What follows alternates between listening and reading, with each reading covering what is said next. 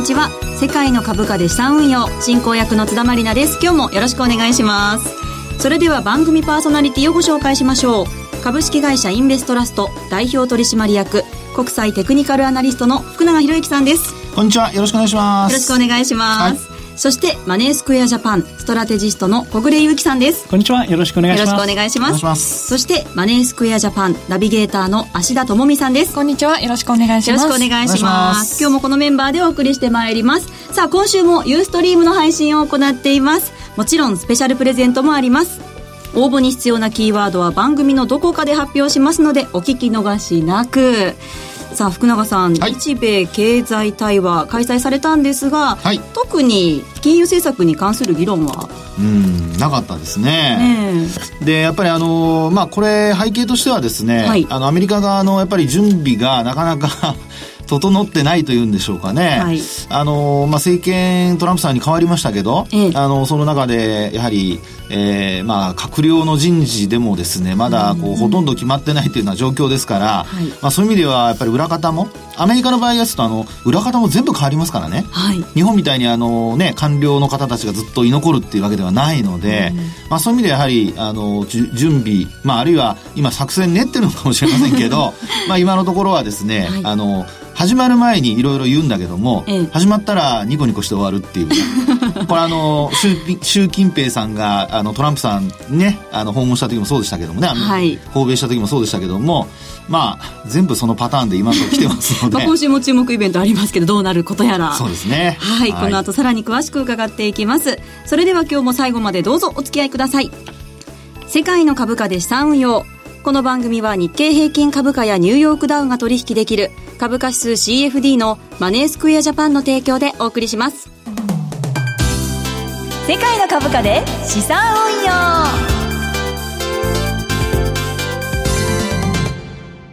それでは最初のコーナー、マーケットの見方をお送りします。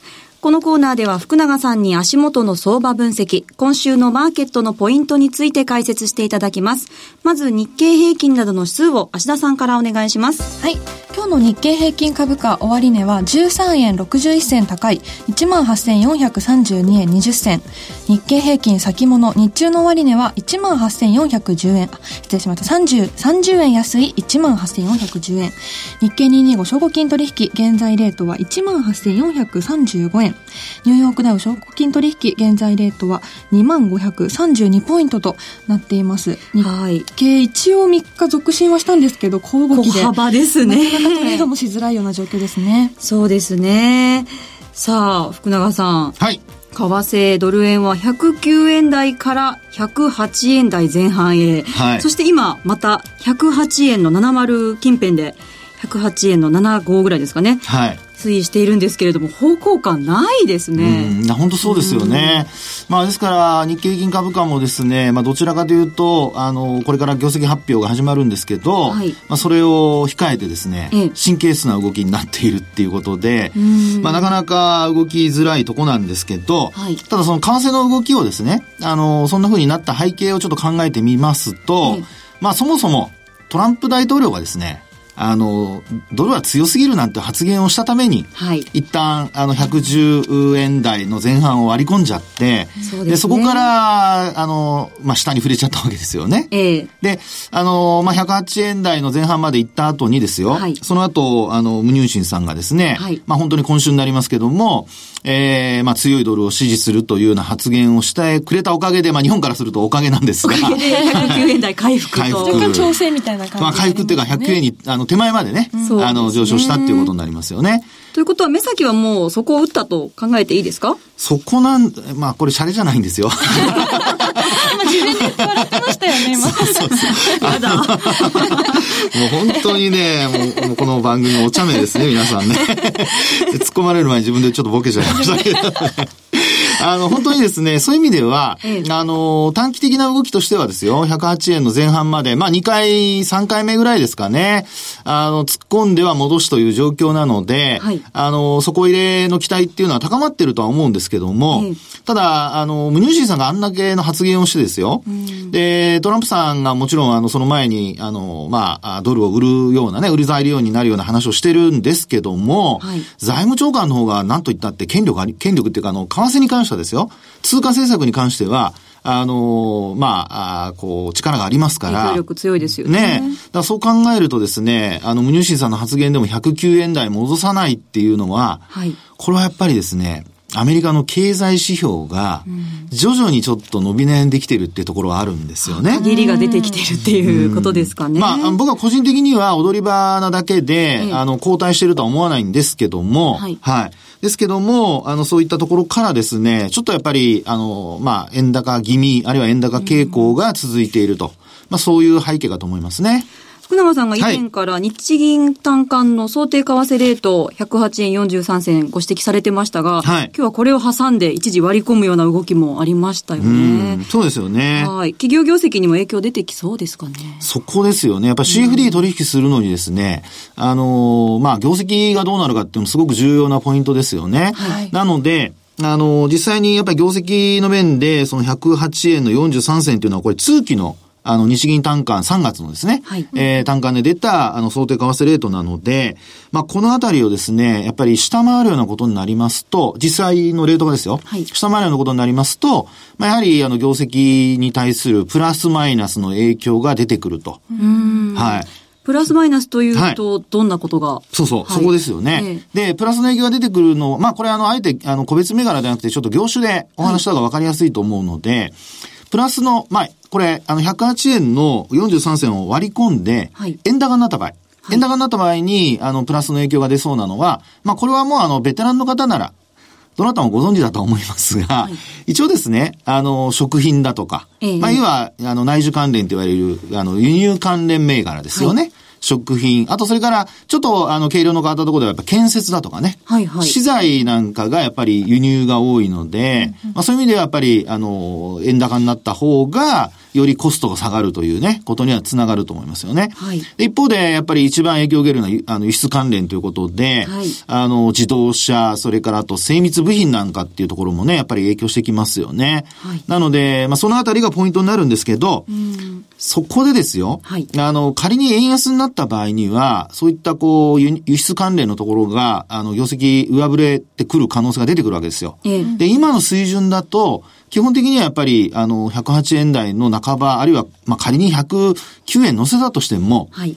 そんなに上振れっていう期待がなくなっちゃいますよね。ああ、そうですか。期待ってことでもないというか。うねそうなっちゃいますよね。なのでですね、あの、そういう意味では、あの、少なくとももっとやっぱり円安に触れないと、業績に対する上振れ期待っていうのは出てこない。で、あと、やっぱり、あの、指数、まあ、あの、CFD を取引するのに、一番やっぱり影響が出る業種っていうのは、まあ、やっぱりあの、ウェイトが高いのは輸出関連なんですよね。はい、はい、はい。ですから、あの、輸出関連の業種がですね、あの、業績が良くなってくるとなれば、はい、これはあの、円高、まあ、仮にこう、今の水準よりも円安になってくれるとですよ、うん、あの、CFD がやっぱり上昇するっていう流れになっていくと思いますので、はい、方向感がわからないっていう人は、事前にこう出てくる業績を見て、特に輸出関連株の業績を見てですね、はい、チェックすると。で、仮に、下振れするようだと、はい、やっぱどう考えてもやっぱ指数の上値は重たくなってしまいますので。そうですか。えー、なのでその場合にはショートっていうのをね、やっぱりちょっと考えてみる手もあると思いますね。はい、これから本格化する決算発表も注目ということですね。はい。他に為替が触れるリスクっていうのは何かありますか？そうですね。そこでやっぱり考えられる、まあ今の話で、あの、円高になったら円安になったらって話をしましたけど、はい、今津田さんのあの質問にあったようにですね、あの、どういった背景で動くのかっていうところも考えないといけないですよね。うん。はい、でそこでやっぱり、あの、注目されるのが、なんといってもやっぱり、大統領選挙だとか、あるいは地政学的リスクだとか、はい、そういうものにこうなっていくのかなっていうふうには思うんですけどね。そうですね。今週日曜日にはフランスの選挙も行われますし。ねはい。で、まず地政学的リスクの話からするとですよ。はい。あの、先週末はもうなんか相当な緊張状態になっていてですね、すね空母が向かうっていう話が、ええ、もういろんなところでいろんなことが起こってるから、もう何が起こるのかわからない。ただこのリスクも一旦は一服そうですね。はい、あの、週末が、要はその、まあ、いわゆる記念日だったので、はい、そこで何か起こるんじゃないかっていうことで、みんなピンポイントで警戒してたわけですよね。ところがそのピンポイントの部分を通り過ぎてきましたから、はい、まあ一応その緊張感は、あの、薄らいでいると。ええ、ただまあ、あの、軍のなんか記念日みたいなのもあるとかないとか言ってましたからね。はい、25日。ね、25日ですね。85周年。はい。なので、まあそのあたりも次の、あの、リスクとしては、一応警戒はされているみたいではありますけどね。そうですか。はい。他には何か注目しておくべきこと、リスク要因っていうのはあるんでしょうか？そうですね。そこで、その次のリスク要因として、まあフランスの大統領選挙っていうことになると思うんですけど、はい、ね。で、そこではですね、一応ちょっと、あの、まあ、一番、まあ、私が見た限りで最新のデータで見ますと、はい。ニューズウィークって、これ日本語でも読めるんですけど、それを、はい、あの、皆さんもしネットでも見れますから、参考までにご覧いただければと思うんですけど、これあの、オピニオンウェイというところが6日に発表したものがあるんですね。はい、今月の6日。なので、まあちょっと前のものにはなりますが、これで見ると、ルペンさんとマクロンさん、まあ第1回の投票ではルペンさんが勝つだろうと。おルペンさんが勝つと EU 離脱の可能性なんかも出てきちゃって、そうそう後々ちょっと。ですからね。ねだそうなると、ユーロが売られる可能性ありますよね。そうですね。となると CFD では、やっぱダックス指数が、これユーロ売りになると、やっぱ株価としては上昇する可能性が出てくると。ね、バックス特にあの、日本と同じで輸出関連の銘柄も多いので、そうですよね。そこの影響は大きいですね、おそらく。はい、なので、ユーロがもし売られて、その時にですよ、あの CFD 見てて、為替に口座がない方で、マネースケアジャパンさんに口座がある方はですね、はい、あの、ダックス指数をちょっとこうね、様子見て、はい、あの、上昇するようであれば乗っかるっていう手もあると思いますよね。小暮さん、やっぱりここは注目ですか？そうですね。ダックスの動きが、まあどうなっていくのかが、その通貨安というところに触れますけれども、はい、これもやっぱり通貨安というところで共通するものが、イギリスのポンドこれもまさに EU 離脱で大きく下落していたのが、えー、昨日動きがありましたが、このあたり福永さんいかがでしょうか？そうですよね。あの、昨日ですよね、メイさんが、メイ首相がですね、はい、あの、まあ、えー、総選挙をですね、前倒しでやるっていう話をしまして。はい、6月にやるとね。ね、はい、もう再来月ですからね。すぐじゃないですかね。1ヶ月前までは前倒し絶対しないみたいなこと言ってたのに、急にまた変わりましたからね。ねまあそこで、ポンドがこう上下動して、結果的にはこう、ポンド高になっていると。そうですね。一回売られて、また今、回復して上がるっていう。そうですよね。はい。で、あの、これはですね、あの、今後の、まあ、今の小暮さんの質問からしますと、はい、あの、方向どっちなのかっていう話だと思うんですが、うん、あの、やっぱりこれ続報が出てこないと、初動だけではなかなか判断しづらいんですよね。はい。で、今の初動は基本的にはポンドの買いというふうに流れてますので、うん、まあ、あの、新しい話が出てくるまでは、基本はやっぱポンド買いかなと。はいはい。と、そうなると、ポンドが上がるとなるとですよ。はい。さっきのダックスユーロの関係と逆で、はい。えー、まあ昨日のね、これ、あの画面皆さん見、見えますかね？あの、ユーストでこれご覧いただくと。はい、ご覧いただいている方は画面に表示されるかと思うんですが。そうですよね。で、はい、これご覧いただきますと、ポンドが、あの、上がったおかおかげでというか、せいでですね。はい。あの、持ってる人にとってはせいってことになると思うんですが。おかげさまで。えー、FTSE はもうガクンと落ちてると。大きく下げましたね。ね。なので、もう本当にあの、今のお話で、はい、まあ一時的なリバウンドはあるかもしれませんけど、あの、基本はやはり今、このように、あの、これ、あの、5日と25と75っていう、もう単純な移動平均線使ってるんですけど、はい、まあ、これを下回ってきているので、まあ、このあたりはやっぱり一応、まあ、戻ったらまた、ショートかなっていうね、感じではいますけどね。どちらかというと、下方向。下方向かなと。ですから影響としては、やっぱり、はい、あの、今の、この初動の流れが、次続報が出るまではちょっと続くのではないかなというところだと思いますね。はい。さあ、そして今週は G20、そして先ほどもあったフランス選挙とイベントありますが、はい、どういうところに注目して戦略立てればいいでしょうか？そうですね。あの、日本株に関しては、はい、やっぱり為替の影響っていうのが大きくなってくると思いますので、はい、ただ G20 はですね、あの、先ほども話しましたように、えー、無入信さんいろんなことを言ってもマーケットの反応っていうのは薄いですから、はい。で、なおかつ準備っていう点で言うと、それほどこれまで強気に出ていないっていうことからですね、まあ、あの、影響力っていうのはそれほどなんか出なさそうなんですよ。はい。なので戦略としては、やっぱり日本株に関しても、あるいは為替に関しても、これまでと同じ、はい、あの、トレンド、下降トレンドが続くのではないかと。はい、なので、まあ、一旦はリバウンドあったとしても、えー、戻りが止まったところでは、まあ、またショートっていうのが、僕は戦略かなと思います。戻り売りということですかね。しつこく、ごめんなさい。まあもう決算発表待ちムードもあったり、ゴールデンウィーク前に手締まう動きっていうのもあったりしますか？そうですね。そのあたりもあるかと思いますけど、ただ日本だけでしょ、ゴールデンウィークは。そう。海外勢はゴールデンウィークはないので、はい。まあそういう意味ではですね、あの、あまりゴールデンウィークにこだわらなくてもいいのかなと思いますよ。あと CFD 取引できますしね。そうですね。祝日でもね。ゴールデンウィークも取引できますので。はい、わかりました。はい、以上、マーケットの見方のコーナーでした。M2J トラリピーボックス。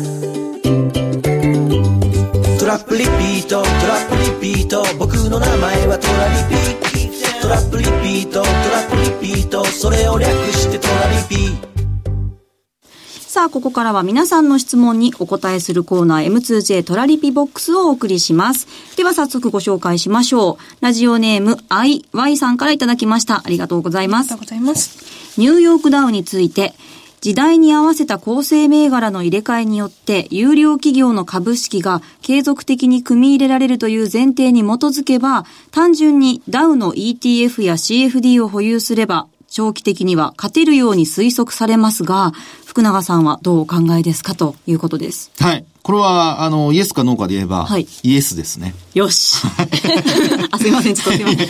まあ、その、まあ、あとですね、勝てるかどうかっていうのは、要するにプラスになるかどうかで言うと、はい、やっぱ為替の面での、やっぱ影響っていうのも、あの、まあ、あの、個別株でやった場合にはね、はい、考えなきゃいけないわけですよ。そうです、ね、でもこれ CFD の場合だと、為替の部分のね、あの影響っていうのがないので、はい、まあ、そういう意味では、あの、まあ、何でもその ETF を買えばいいかっていうわけじゃなくて、はい、基本的にはドル建てではなくて、こういうふうに円建てで考えられるものを、あの、選ぶっていうのがポイントになるのかなっていうふうには思いますけどね。はい。はい。とはいえ、あの、いつ買ってどのぐらい持っていればいいのかっていうそう。はい。気になるんですけど。ね、この方は、あの、結構、長期っておっしゃってますよね。長期的にはってどのぐらいの時間軸なんですかね。ねこれ、あの、本当の長期っていう意味で考えますと、はい、やっぱり1年っていうのは長期に入らないと思うんですよ。あ、もっと長いスパンで。ええで、あと、あの、大統領のね、あの、例えば就任のタイミングっていうと大統領で4年じゃないですか。はい。で、そう考えると、まあ、今回、あの、やっぱり最低でも、まあ、4年以内のサイクル、まあ、4年前後っていうんですかね、のサイクルで、その政策、うん、それからあともう一つその間にある業績面ですよね。はい、今回、あの、S&P500 ベースで、あの、一応、二桁増益というような見通しがトムソン・ロイターから出てるんですよね。はい、でも本当にそうなるかどうかはまあ、わかりませんけども、そうだとすれば、まあ、ニューヨークね、30銘柄しかありませんけど、はい、基本的にはあの、プラスアルファで、えー、上昇の見込みが、まあ、あの、高いと。10%も増益になればね。はい、ただ、昨日、ゴールドマンサックスの、あの、業績発表あったんですけど、はい。これ、とあの予想に届かなくて ですね。そうでしたね。結構、はい。結構売られてるんですよね。あと、ジョンソンジョンソンも売られたりしてますから、まあ、そ、ね、そう考えますと、あの、やっぱり業績は、あの、基本的にはやっぱり事前の、まあ、予想が高いと、はい、その後の影響っていうのが出てくるので、そこもちょっと要注意ですよね。業績を見ながら、はい。ちゃんと。で、売買タイミングは、あの、引き付けて買うっていうのが、まあ、ポイントだと思います。長期で投資する場合は焦らなくて。ねうんうん、本当に。今すぐじゃないよと。うん、今すぐっていうことでなく、本当にあの政策が決まって、ええー、まあ特に今回トランプ政権は政策がまだ全然はっきりしてませんのでね。そうですよね。ええー、まあそのあたりが明確になったところからですね、投資視点もあの間に合うんじゃないかなっていうふうには思いますけどもね。はい。わ、かりました。ラジオネーム IY さんありがとうございました。ありがとうございました。こんな感じで毎回あなたの疑問質問にお答えします。番組ウェブサイトのページ右側にある番組宛てメール送信フォームからご参加ください。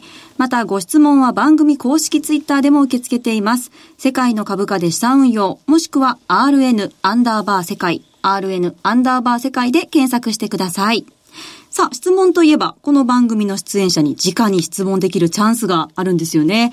4月22日土曜日に名古屋で開催される無料セミナー、小暮さんが登壇されるんですよね。はい。えー、こちらのセミナー株価指数 CFD の基本の内容もしっかりと学べて、そしてこの番組でも私、あとは、あとえー、比嘉の方でよく紹介している STDADX というようなテクニカルを使った戦略、これを具体的にどう考えていけばいいのか、えー、解説するセミナーも同時に開催していますので、はい、ぜひご参加ください。はい。そしてインデックスファンドのマネージャーである川口さんという方をゲストにお招きして、はい、まさにそのインデックスの専門で運用されていた方ですので、貴重な話がたくさん聞けると思います。ぜひお越しください。ちなみにお申し込みが今日まででしたっけ？はい。今日ですかね？はい。あら、急がなきゃ。急いで、急いで。で、他にもセミナーがあるんですか ?5 月13日。大阪ですかね。はい、こちらの大阪セミナー、なんと福永さんにも、はい、はい、出演いただきます。私も行かせていただきます。あの、5月13日。はい。えっ、ー、と、土曜日ですかね、これね。そうですね、はい、土曜日ですね。土曜日ですね。大阪で。で、あの、ここではですね、あの、比嘉さんとあと、お芦田さんと、三人でのトークなんかもあったり。ですかね。あ、あこれさんね。ごめんなさい。三人でトークをやったりしますので。はい。これ時間があったら福永さんに質問もできますか？え、もちろん質問お受けしますよ。何でもとは言いませんけどね。大行列できちゃいますね。答えられるものは答えたいと思います。はい。はい。そして4月30日、六本木でもセミナー行われますね、芦田さん。そうですね。あ、こちらさっきご案内したやつでしたっけ ?4 月22日、名古屋。4月30日、六本木。5月13日、大阪です。お昼から、はい、ありますので。参加をご希望の方はマネースクエアジャパンのセミナーカレンダーからお申し込みください。皆様のご参加をお待ちしています。お待ちしてます。以上、M2J トラリピボックスをお送りしました。M2J インフォメーションここでマネースクエアジャパンからのお知らせです。日経225やニューヨークダウなどを取引対象とする株価指数 CFD の運用をお考えのあなたへ。マネースクエアジャパンでは、ただいま新規口座開設キャンペーンを開催中です。お取引に応じて最大1万円分の Amazon ギフト券をプレゼント。年に何度も配当相当額が受け取れる。ほぼ24時間、祝日も取引可能。為替リスクを受けずに海外株価指数を取引できるなど様々な魅力を持つ株価指数 CFD。マネースクエアジャパンなら特許取得の注文方法、トラリピや便利なトレードアプリ、ポケトラ、初心者でもよくわかるセミナーやレポートなど、充実したお取引環境であなたの運用をしっかりサポートいたします。この機会にマネースクエアジャパンで株価指数 CFD の運用を始めてみませんか？キャンペーンの詳細は番組ウェブサイトにあるバナーから特設ページをご覧ください。当社の取扱い商品は投資元本以上の損失が生じる恐れがあります。契約締結前交付書面をよくご理解された上でお取引ください。金融商品取引業関東財務局長金賞第2797号株式会社マネースクエアジャパン。以上お知らせでした。世界の株価今週の投資戦略さあ、このコーナーでは小暮さんに世界各国の株価指数の動向を分析した上で今週の投資戦略を教えていただきます。はい。えー、今、ユーストリームをご覧いただいている方にはチャートが映っていると思いますが、これが前回ご紹介したテクニックです。はい。えー、売りのポジションを持ちながら、えー、本来新規にしか使えないトラップトレードというマネースクエアジャパンだけの注文があるんですけれども、こちらを、えー、仕掛けていただくことによって、えー、チャートに出ているように、例えば18,604円というような水準で、ここで5枚の買いを持った、こういったお客さん実際にいらっしゃいました。はい。そして、そこからトラップトレードを100円おきにこう5本並べておくと全部成立した時にこれ決済で全て15万円の利益が確定できると。いうような仕掛けになるんですけれども。はい、両立てのような形になるんですよね。はい、両立てになります。はい、そして、えー、このお客さん3本、えー、買いが成立していまして、はい、えー、今ちょうど6万円の利益が確保できているというような水準になります。200があと一歩というところでまだついていなかったんですけれども、はいね、仮にこのまま上がってしまっても、この方、えー、ちょうど18,700円に、えー、逆差しのストップロスを、えー、残りの2枚分入れていらっしゃって、はい、そうするとちょうどそこまで戻った時のやられが4万ということになりますので、はい、これならもうやられても、えー、プラスマイナス、えー、マイナあマイナス2万ですね。ということん？ごめんなさい。プラス2万円です、ね、間違えました。はい。プラス2万円。はい。プラス2万円ということで、プラスで終えられるような状況に今なっています。できれば全部ついてほしいところですけれども。ね、はい。はい。まあ、そんな戦略を今もまさに活かせそうな状況にまたなってきたと思いましたので、はい、えー、今週は FTSE、先ほど福永さんが、えー、ちょっと戻してもまた下に行くんじゃないかというような話ありましたけれども、はい、こちら、えー、チャートで見てみますと、ちょうど今 FTSE 一目均衡表では三役逆転というような状況になっています。そうすると、このシグナル、売りというようなシグナルになってきますので、えー、一旦下方向に考えてもいいんじゃないかというように思っているのと、あと先ほどあったように、ポンドがどちらに動くかというところも、今後 FTSE を占う上で非常に重要だと思います。そうですね。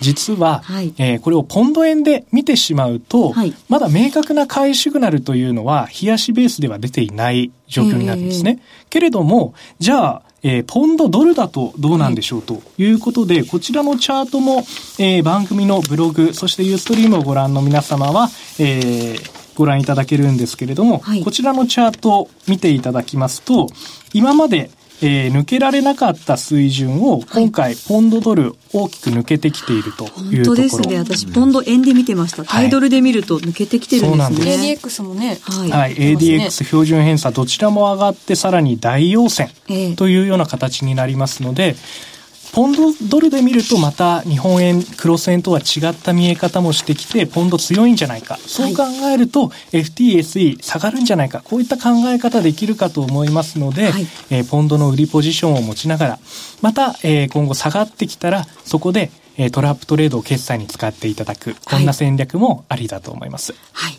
とにかくポンドを見つつということですよね。はい、何よりもね。そうですね。はい。ちなみに FTSE ですけれども、はい、えー取り扱いのある、えー、この4つの商品の中で一番配当相当額の利回りが高い。覚えてますかそうですよね。あら、じゃあ買った方がいいんですか？下がってきたら、はい、えー、安い水準ではやはり買いたいということになると思います。買いたくなっちゃいますね。はい。じゃあどの水準で買いましょうかというところなんですが、はい、当然今の段階で下値を探るというのは非常に難しいんですが、一つの、えー、節目と考えられるのが、去年の11月頃、はい、えー、揉み合った水準ありまして、こちら6800ポイント付近はい。えー、ごめんなさい。もう少し下で。600、700ですね。はい、600ぐらいですね。はい。はい、6600から6700ぐらいで、揉み合った水準というのがありますので、一旦この辺を、まずは下値目処として考えたいと思っています。ちなみにここ8月ぐらいから5回ぐらいサポートされて反発してるところですもんね。結構しっかりと。確かにね、はい、回数多いですね。そうなんですよね。はいうんそれ止まった回数多いです。じゃあこのあたりにも注目しながら。はい。はい。わかりました。以上、世界の株価、今週の投資戦略のコーナーでした。さあ、お送りしてまいりました。世界の株価で資産運用エンディングのお時間です。